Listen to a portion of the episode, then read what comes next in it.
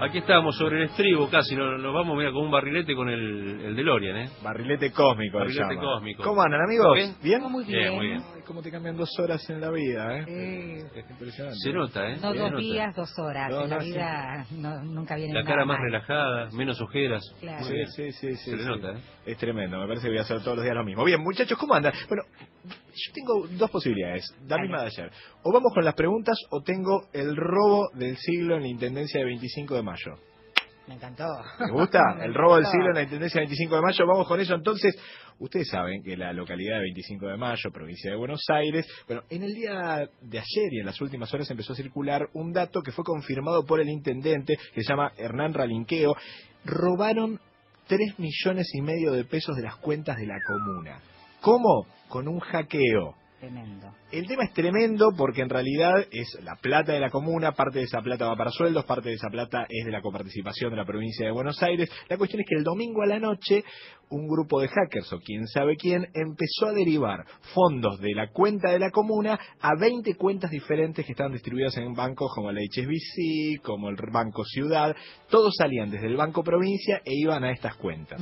La cuestión es que el lunes por la mañana, cuando la gente de la Intendencia se acerca a la Intendencia, se pues vamos a ver cómo está la plata, entran en el home banking, y bueno, sí, está faltando esto, está faltando otro.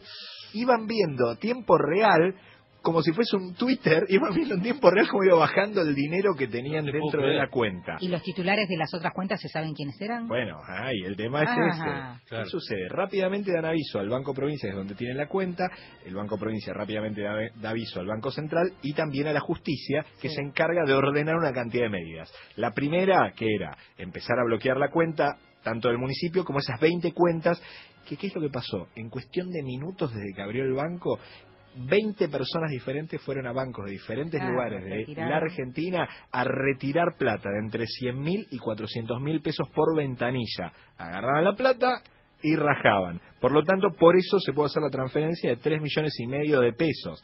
La cuestión es, primero, tener una cuenta en la Argentina no se hace, uno no va sin documento, quiere sacar una cuenta y tener la cuenta. Alguien tuvo que registrar con documento. Claro. Entonces hay dos posibilidades. O que esas cuentas a las cuales fueron transferidas sean cuentas reales de gente real, o que sean cuentas reales y que los delincuentes lo que hicieron que fue también truchar el documento y fueron con documentos falsos a tratar de sacar el dinero. Bueno, Habrá que ver qué es lo que sucede. Por lo pronto, lo que están investigando es a quién fue el hackeo concretamente. Si fue a la intendencia, ustedes saben, yo desde mi computadora bajo un banking y tranquilamente, si alguien me hackea los datos poniendo.